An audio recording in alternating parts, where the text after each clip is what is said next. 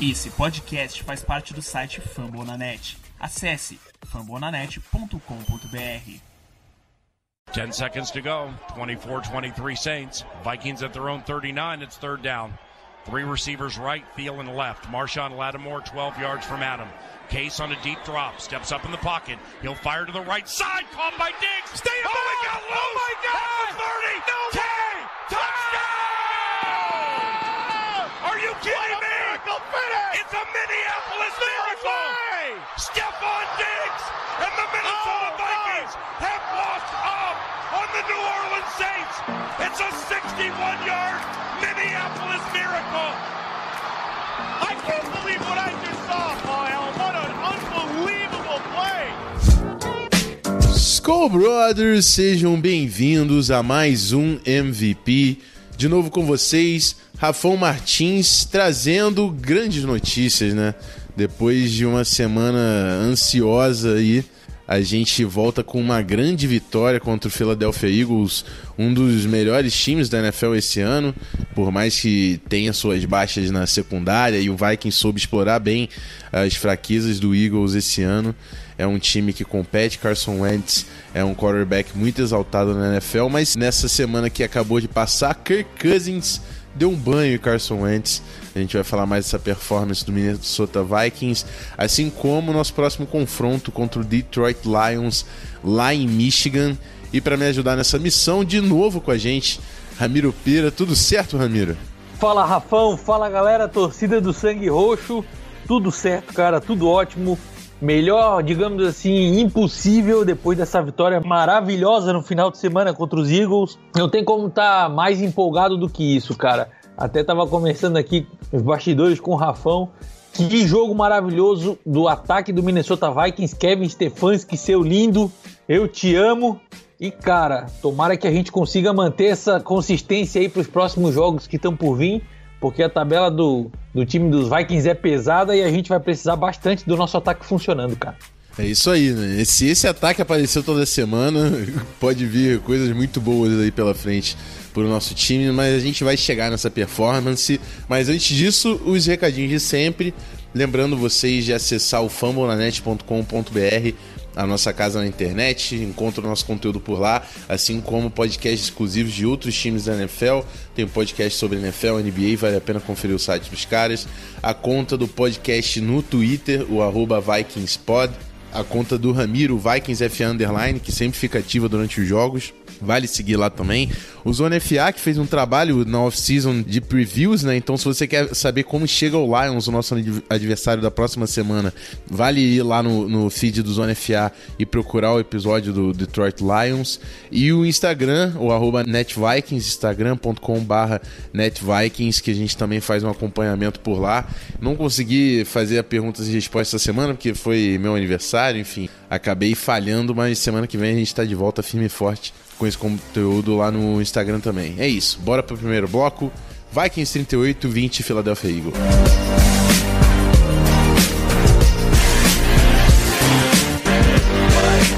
Welcome to my house. It's my house.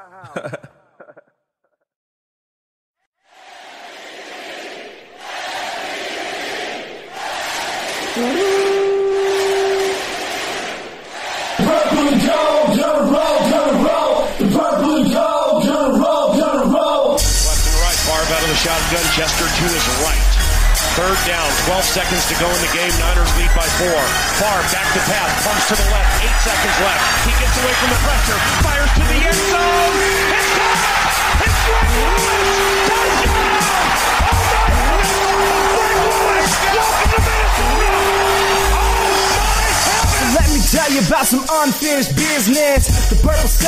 Bom, amigos, aqui chegamos. Grande vitória dentro de casa. 38 pontos do Minnesota Vikings. Big play pra caramba.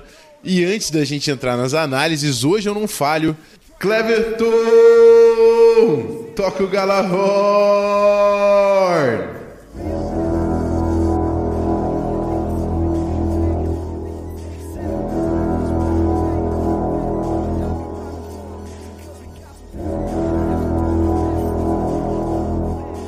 Grande vitória do nosso Minnesota Vikings, performance dominante no ataque, na defesa.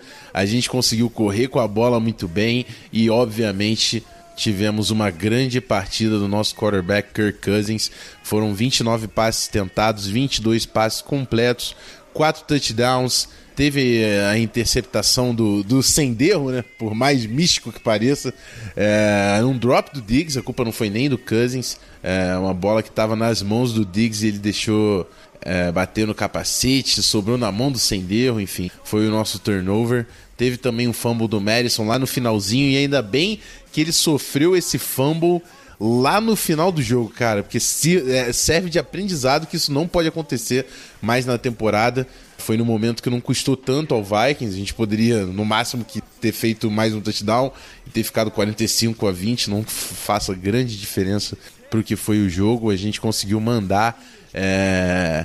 cara, como o Ramiro falou, plano de jogo absurdo no Stefanski. Ele planejou contra essa defesa do Eagles, falou: vou lá, vou fazer.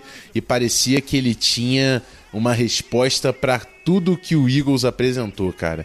Realmente um jogo sem que não dá para colocar defeito desse ataque.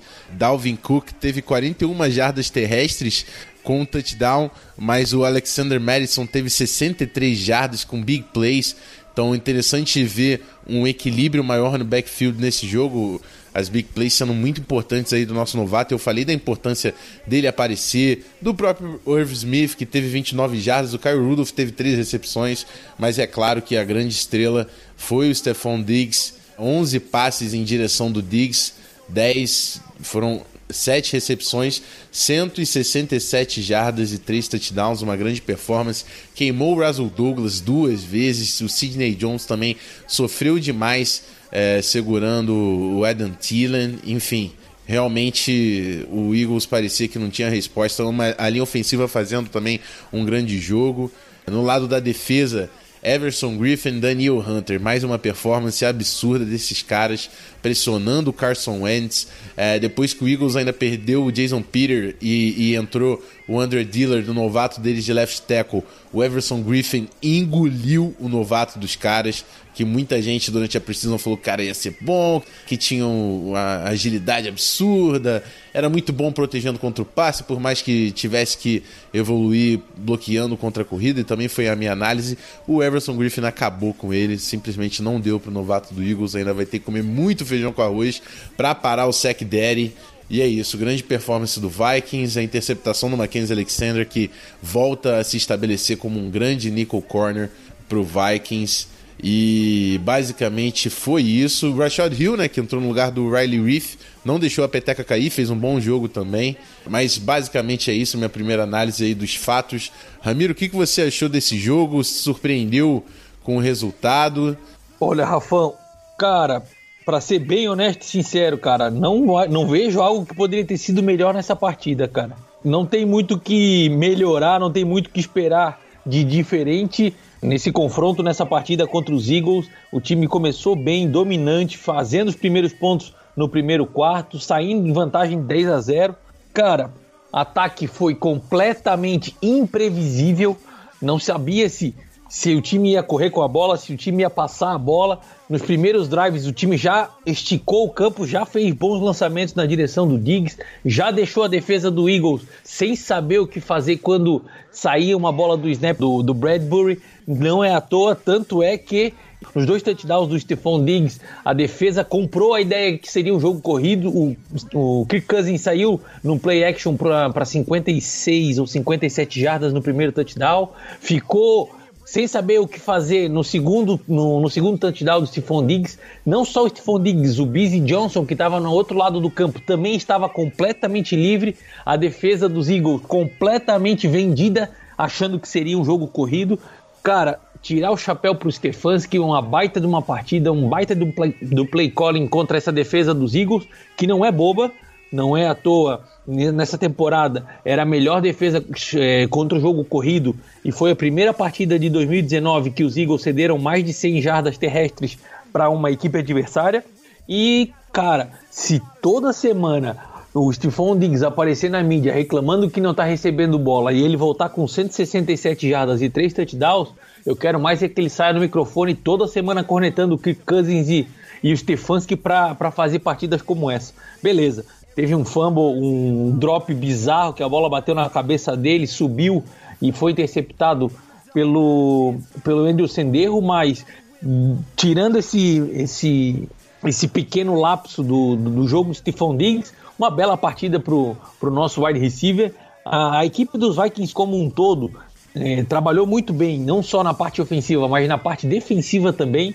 O Rafão já mencionou sobre a interceptação do Mac Alexander, mas a gente não pode esquecer da interceptação também do Everson Griffin, naquele field goal falso que a equipe dos Eagles tentou fazer no finalzinho do primeiro tempo, no finalzinho do segundo período, que poderia ter dado um momento diferente para o início do segundo tempo, junto com a equipe dos Eagles, que receberia a bola. E a equipe dos Vikings bem atenta com Anthony Harris desviando o passe e o Everson Griffin fazendo a interceptação, mantiveram a equipe dos Eagles no 24 a 17 para início do intervalo e selou de vez a totalidade da equipe dos Vikings frente ao placar. Em momento algum nessa partida de, de domingo, a equipe dos Vikings esteve atrás do placar, e isso tem sido uma constante nos jogos dos Vikings. A partir do momento que a equipe, que a equipe sai na frente e sai anotando os primeiros pontos do jogo, a equipe tem conseguido manter o placar até o final e saindo com a vitória. As exceções foram jogos contra o Bears e contra o Green Bay, que ambos os adversários saíram na frente e conseguiram manter o seu resultado até o final da partida. Outro ponto positivo para ressaltar aqui também, Rafão, na parte defensiva da, da equipe dos Vikings, o nosso queridíssimo Daniel Hunter anotou mais um sec na, na, na, na, NFL esse ano e acabou de quebrar um pequenino recorde de o jogador com menos de 25 anos de idade com o maior número de secs da história da NFL. Lógico, só fazendo uma ressalva importante que a, a estatística de sex ela começou a ser computada pela, pela NFL somente em 1982. Então, jogadores que jogaram nos anos 50, 60, 70, talvez tenham um, um, um histórico, um, um, recorde maior do que o que o Daniel Hunter anotou nesse jogo, mas isso ainda não era registrado pelas estatísticas da NFL. Nessa partida contra o no Philadelphia Eagles, Daniel Hunter anotou um sec, totalizando 46 sacks, isso antes de completar 25 anos. Ele tem só 24 anos. Sim, aquele monstrinho de 1,90m, ele vai pedrada com mais de 120 quilos, tem 24 anos. E ainda tem mais a partida contra os Lions e a partida contra os Redskins, para ele aumentar e engrossar ainda mais esse caldo de sacks antes dos 25 anos. Outra coisa, outro ponto importante também, Rafão, para a gente não deixar passar em branco e não esquecer. A dupla de linebackers da, da equipe dos Vikings anotou um total de 20 tackles, eh, sendo eles 18 solo, e tem feito um excelente papel, um excelente trabalho cuidando do meio de campo da equipe dos Vikings. Obviamente, o Eric Kendricks teve um, um, um lance, um passe que a, que a bola foi na direção dele, cobrindo a marcação dele, foi o primeiro touchdown da equipe dos Eagles, mas gafes à parte, é um, um, um, início de temporada bem promissor para o nosso grupo de linebackers, que a gente não teve no ano passado e que a gente tem visto que está fazendo um grande diferencial esse ano. Tomara que a equipe dos Vikings consiga esse equilíbrio, essa constância, não só na parte defensiva, como a gente já tem visto, mas na parte ofensiva, que é distribuindo bem o passe, me, me, mediando bem, a, a, a, intercalando bem as jogadas entre o aéreo e o terrestre, para que a, a equipe siga imprevisível e consiga trazer ótimos resultados aí no restante dessa temporada. É isso aí, né? Tem muito pouco a criticar nessa performance do Vikings. O Dan Bailey, né? Pra, a gente já até esqueceu sobre o problema de kicker. Mais uma noite perfeita do nosso kicker. Cinco extra points, cinco feitos, 100%. Ainda teve aquele field goal no touchdown do Adam Thielen, que não foi marcado. Ele realmente, enfim, não, não conseguiu colocar os dois pés no chão, mas foi muito perto aquele touchdown e a gente chutou aquele field goal Bailey 100%. Não sei se o problema de fato estava aí entre com o holder ou, enfim, ou estabeleceu o long snapper o fato é que está dando certo e tomara que o nosso Special Teams continue consistente. E, e eu queria terminar essa análise dando aquele parâmetro de, de temporada de novo, né? É, a gente falou que o ataque do Vikings, enfim, o time do Vikings não conseguiria progredir depois daquela derrota abismal contra o Chicago Bears, mas a partir da vitória com o Giants, que demonstrou crescimento, e agora essa vitória imponente com o Eagles, um, um Stefanski diferente, mais agressivo, o Kirk Cousins que consegue aproveitar suas oportunidades. A gente entrou no jogo sabendo da deficiência na secundária do Eagles, o Ronald Darby estava fora, então não adianta o Stefanski querer entrar nesse jogo querendo correr com a bola com Dalvin Cook, porque não? A, a, o ponto fraco do, da defesa do Eagles estava na secundária e o Vikings soube explorar muito bem. Dois passes longos para o Diggs.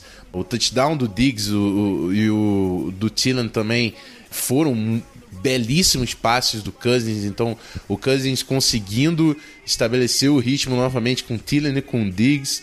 Um game plan mais agressivo para complementar as jardas terrestres. Né? O, o ataque pareceu sensacional, mas o Dalvin Cook teve só 41 jardas terrestres. 41 jardas terrestres. A gente é, era difícil pensar nisso num, num passado muito recente, mas o time conseguiu fazer uma performance dominante, talvez a, a mais a melhor performance da temporada com pouca. É claro que o Dalvin Cook continuou sendo importante, mas teve bem pouca contribuição comparando com os jogos que a gente estava é, apontando e reclamando, então o time soube atacar. E, e é, é, interessante a gente começar a ver essa versatilidade que tem muita gente sendo envolvida. O Irv Smith Jr. continua pegando bolas, teve duas recepções. Carl Rudolph aparecendo também em momentos importantes nesse jogo. O Labice Johnson de novo deixou sua recepção lá. Até o Lacon Treadwell fez uma puta recepção, hein? Que, que você tem para falar do, do Treadwell, Ramiro? Que ele era o seu cara há pouco tempo quarta para cinco. Eu achei até que era pegadinha. Tava procurando uma câmera escondida, alguma coisa aí que os caras iam fazer um iê do, do Serginho Malandro, alguma coisa do tipo, porque quarta para cinco o, o Mike Zimmer me autoriza a chamar uma jogada aérea com o passe pro Treadle. Cara, isso parecia utopia, parecia mundo do fantástico mundo de Bob. Era mentira, cara, eu não tava vendo aquilo ali acontecer. É, foi bizarro, mas foi uma belíssima recepção.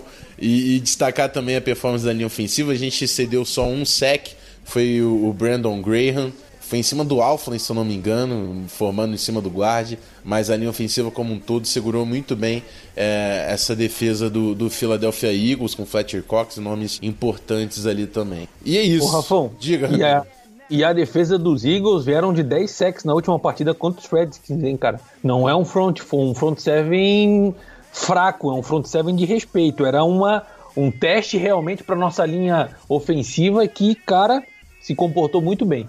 Mesmo com a ausência do Josh, Josh Klein, a gente não pode nem esquecer, hein? O do entrou ali como guard e deu conta do recado. Rashad Hill entrou no meio da partida como left tackle e deu conta do recado. É isso aí, né? Unidade funcionando. É claro que tem todo um esquema aí de jogo terrestre que ajuda muito a quebrar um pouco aí o ímpeto do pass rush, mas ainda assim a linha ofensiva trabalhando muito bem. Um, um bom trabalho que vem sendo feito pelo Denison. Né? A gente ficou tanto tempo na, na off-season discutindo sobre a importância do novo técnico de linha ofensiva. Rick Denison parece começar com o pé direito aí esse trabalho junto ao Kubia, que é o Stefanski na temporada 2019.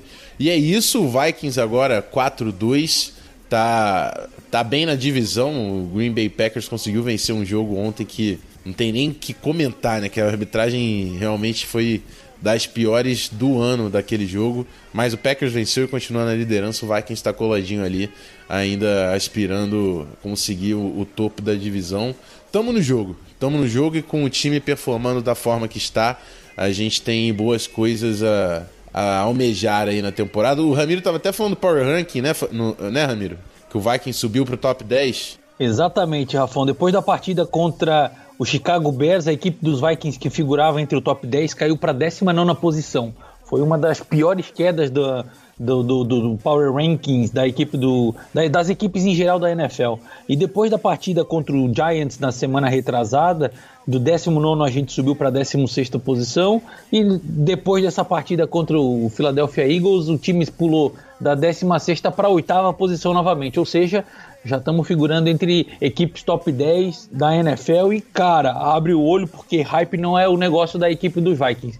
Deixa quietinho lá, escondidinho, fora dos holofotes, que underdog a gente joga mais. Exatamente, né? Deixa todo mundo falar que o Cousins é, é ruim, né? Como disse o, o, linebacker lá do, do Eagles, que o Cousins era o, o, a, a parte mais fraca desse ataque e a gente paga em campo, que é o melhor que a gente pode fazer.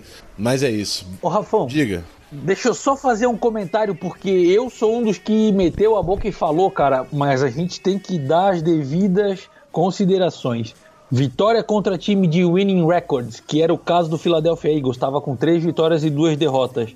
As estatísticas do que Cousins são horríveis, péssimas. Cara, é mais uma prova de que na NFL não é um quarterback quem ganha uma partida.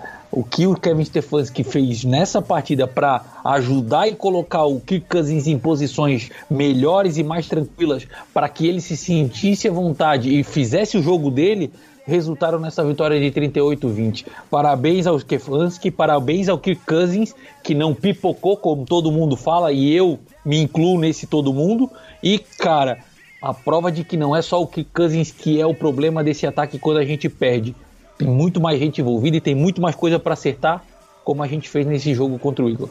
É isso aí, bora para o nosso próximo bloco falar sobre a semana que vem, a partida, mais um clássico de divisão, né? contra o Detroit Lions em Michigan. A gente volta já já.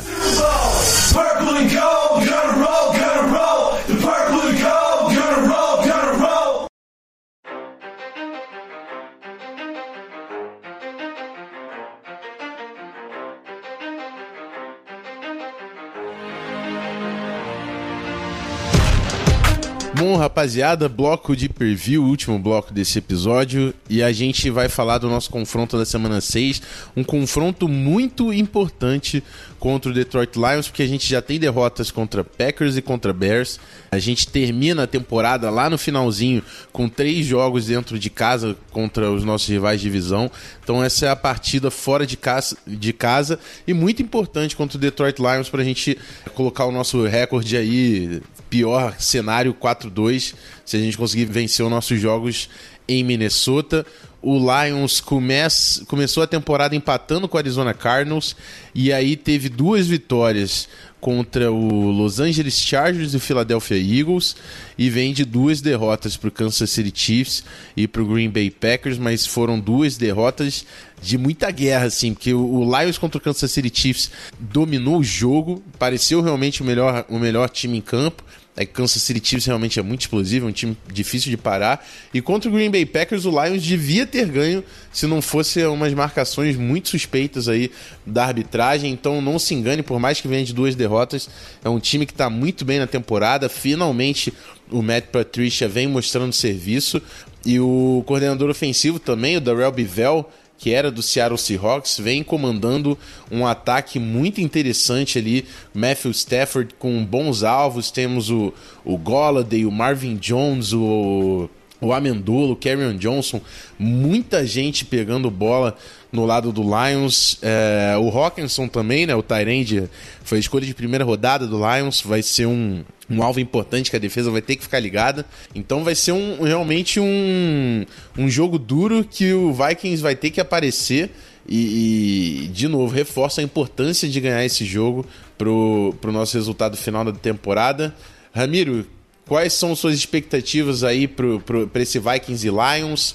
Tá confiante que a gente consegue ganhar essa partida? Tem acompanhado o Lions? O que você está achando aí do, do time do Lions para 2019?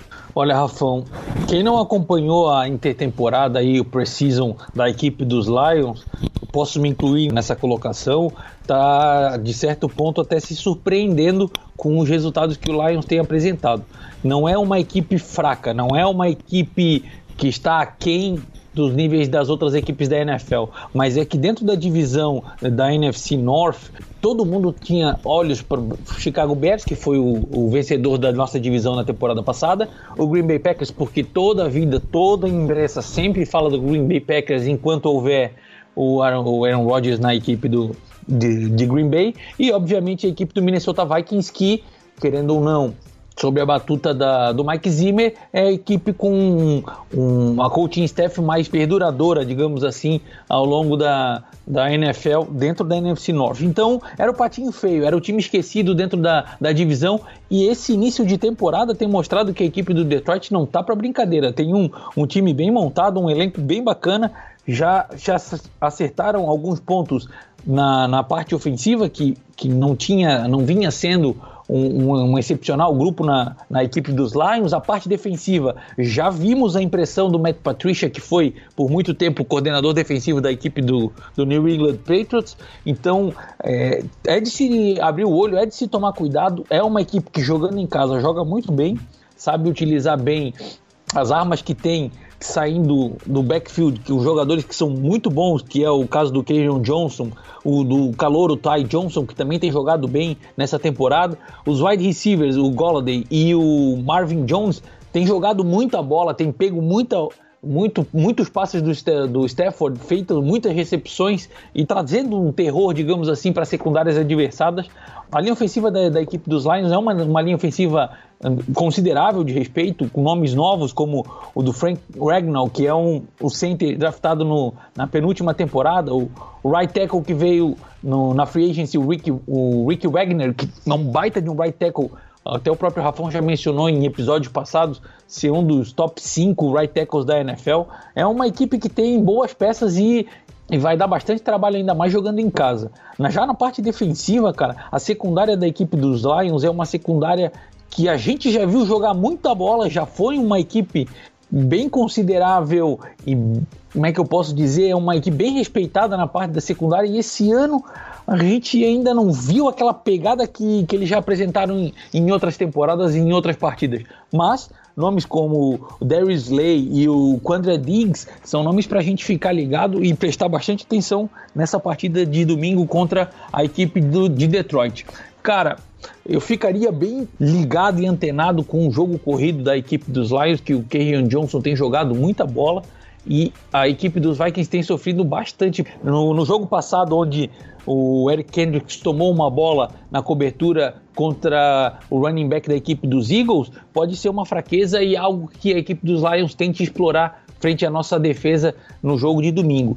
Já na parte ofensiva, a equipe dos Vikings tem que fazer exatamente aquilo que fez nessa, nessa partida contra os Eagles: ser imprevisível, tentar fazer os passes na, nos play actions para Stephon Diggs, para Adam Thielen, para o próprio Busy Johnson, que tem aparecido bem quando acionado, ele tem feito as recepções, algumas delas recepções importantes e difíceis. Começar a envolver um pouquinho mais o Irving Smith Jr., que tem feito boas recepções quando acionados também, e o, o próprio Kyle Rudolph, que não participou muito no jogo aéreo da, das partidas passadas, mas é um jogador de qualidade e principalmente um jogador que ganha aquelas poucas jardas que precisa para fazer o first down. Acho que não tem muito segredo, não tem muito para onde correr, além daquilo que a gente já viu contra a equipe dos Eagles e tentar manter a constância e a, e a qualidade ofensiva que a equipe dos Vikings conseguiu contra o Eagles ao restante da temporada pode ser a peça-chave e o caminho para a gente seguir com essas vitórias ao longo do restante da temporada. Bom, é isso aí. Só para destacar um, um, confronto que eu queria evoluir aqui nesse próximo jogo, vai ser interessantíssimo ver o Darius Lake, que é um dos melhores corners da NFL há algum tempo, e o Justin Coleman, que é um corner que inclusive já teve uma passagem pelo, pelo training camp do Vikings, não chegou a fazer roster aqui, estava no Seattle Seahawks é, o Lions contratou nessa off-season, não foi muito caro, mas tem jogado uma enormidade. Então, Darius Slay e Justin Coleman contra Adam Thielen e Stephon Diggs é, é um confronto para a gente olhar bem de perto aí nesse jogo. Vai ser interessante saber como que esses dois corners que vivem em grandes fases vão, vão defender a nossa dupla imponente de wide receivers. Mas é isso, né? Também vão ter que segurar aí o Everson Griffin e o Daniel Hunter, que ninguém ainda conseguiu fazer nessa temporada. Mas quem sabe é na semana 7 que o Lions consegue. Vamos ver como é que vai ser esse jogo. Pra gente passar um pouco o lado do adversário também no podcast, como a gente sempre costuma fazer. Eu vou chamar o pessoal aí do Lions Pride para fazer uma análise e falar também das expectativas da torcida do Lions em cima desse próximo confronto de divisão aí nesse, nesse próximo domingo. Fala aí, galera do Minnesota Vikings Podcast, né? Aqui é o João Vitor Barbieri. Eu gravo lá com a galera do Lions Pride BR. E o Rafão me mandou aqui um convite, fiquei lisonjeado de gravar um áudio para falar sobre as expectativas dos Lions sobre o próximo jogo, né? Que é Detroit de Minnesota. Bom, expectativas para mim, né, como torcedor de Detroit, são assim, é, a expectativa de um jogo bem complicado. É, Minnesota vem de duas vitórias, né, contra os Giants, e que eu vi o jogo inteiro. Minnesota assim, foi um jogo pegado, mas logo depois já melhorou. E uma vitória assim, que eu particularmente não esperava, mas que ele jogou muito bem e puniu a secundária de Philadelphia, que eu já tinha visto. O Detroit já ganhou de Philadelphia fora de casa, que é uma secundária fraca mesmo. Ele jogou muito bem, a interceptação ao vivo não foi culpa dele, né? Mas enfim, o que eu acho é o seguinte: o Detroit vem de um jogo contra o Green Bay fora de casa, que foi complicado, né? Todo mundo que acompanha viu o jogo. O Detroit não foi bem buscado pela trás. Também, assim, podia ter tido mais? Não, podia, mas eu tenho a sensação de que se não fosse a maioria dos erros, Detroit teria vencido o jogo. A gente vem de duas derrotas, contra Kansas e contra Green Bay fora de casa. Kansas foi em casa, o jogo a gente também jogou bem, podia ter vencido. Teve um fumble do Carry On na linha de uma jarda, que foi touchdown, na linha de uma jarda do nosso ataque, né, que foi touchdown para Kansas. Enfim, acabou mudando o jogo, o Mahomes virou o jogo no finalzinho. Mas enfim, jogo muito bom também. Eu acho assim, que é um jogo fundamental da temporada de Detroit, né? Que está em último da divisão, 2-2-1. E assim, eu, eu particularmente acho que é um jogo que Detroit tem condição de ganhar, já mostrou isso, já foi para o Green Bay, fez jogo de igual para grupo igual, com um desfalque, McDaniels jogou, com Andrew Diggs não jogou, Deshaun Hand não jogou. É, a gente espera né, que o, que o, o e o e o Diggs treinaram limitado, né? Os, os dois tinham treinado limitado na semana passada, então a gente está na esperança de algum dos dois, pelo menos, poder jogar. Então, assim, eu acho que o jogo que o Detroit tem total condição de ganhar, como o Minnesota tem chance de ganhar, entendeu? Eu não acho que, assim, eu vi que até que acho que Vegas botou Minnesota como favorito, né? Por um ou dois pontos. Mas se eu tivesse que apostar, eu sinceramente apostaria no Detroit. Mas, assim, se por jogar em casa, por estar com uma atmosfera bem pesada em Detroit, né? Pelos erros de arbitragem, a torcida está apoiando o time, assim, é um jogo fundamental. Eu acho assim, que o game plan vai ser um jogo bem, bem, bem importante mesmo. E eu acho assim, que a defesa está jogando bem, a secundária precisa estar jogando muito bem. Darius Slay, o Justin Coleman é um dos melhores cornerbacks da liga pelo PFF. E assim, fez mais um grande jogo contra o Green Bay. Foi queimado no touchdown do Lazar, mas tirando isso, o cara tem a temporada clean até agora. Então, assim, eu acho que vai ser um duelo interessante. A secundária de Detroit com Cousins e Stefan Diggs e Adam Thielen, né, principalmente, os Tyrants também. E o jogo corrido de vocês, provavelmente, assim, a gente conseguiu parar legal o Aaron Jones, o Jamal Williams não. O jogo corrido para mim entrar, questão é o nosso ataque. Então, assim, eu sinceramente acho que, que vai ser um jogo muito disputado e... Mas, e eu, sinceramente, eu acho que eu gostava de uma vitória de Detroit, mas é, acho totalmente possível e normal o Minnesota ter lá uma casa de Detroit ganhar o. Estendi um pouquinho, mas é porque é um jogo muito importante, tem um pouquinho de assunto aí para falar, tá bom? Rafão, galera aí, abraço, prazer aí mandar falar com vocês, tá bom?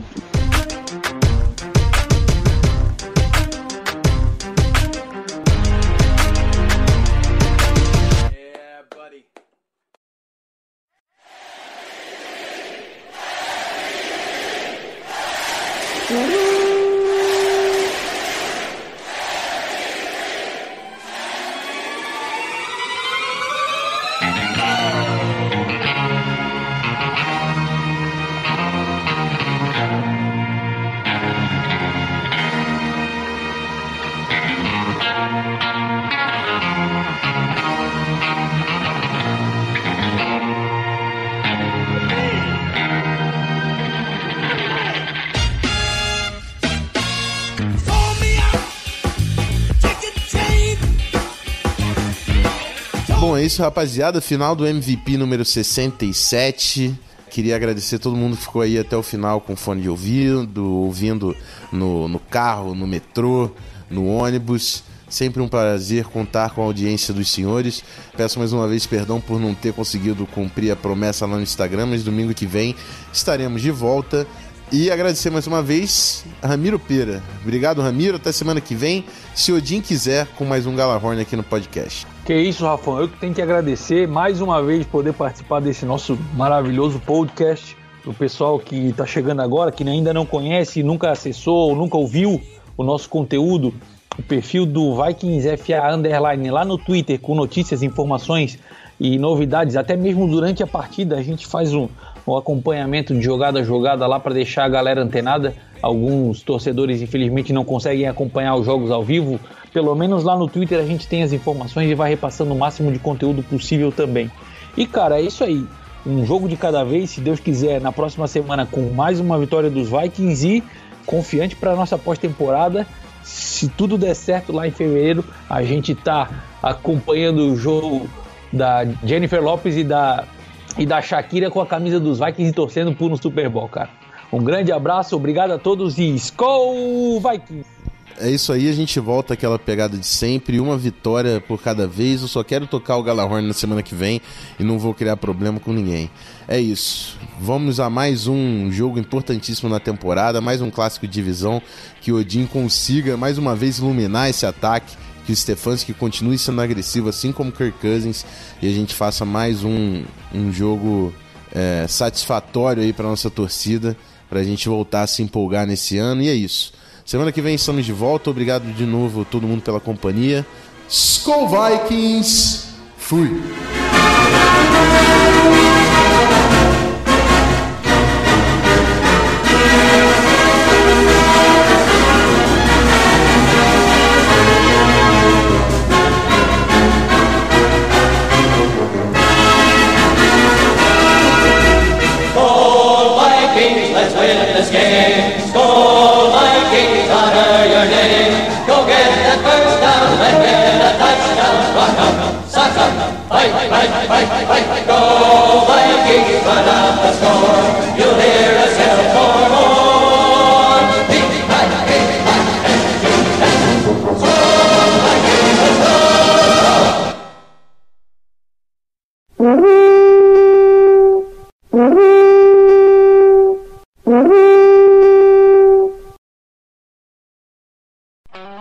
Esse podcast foi editado por Megasonic Podcasts.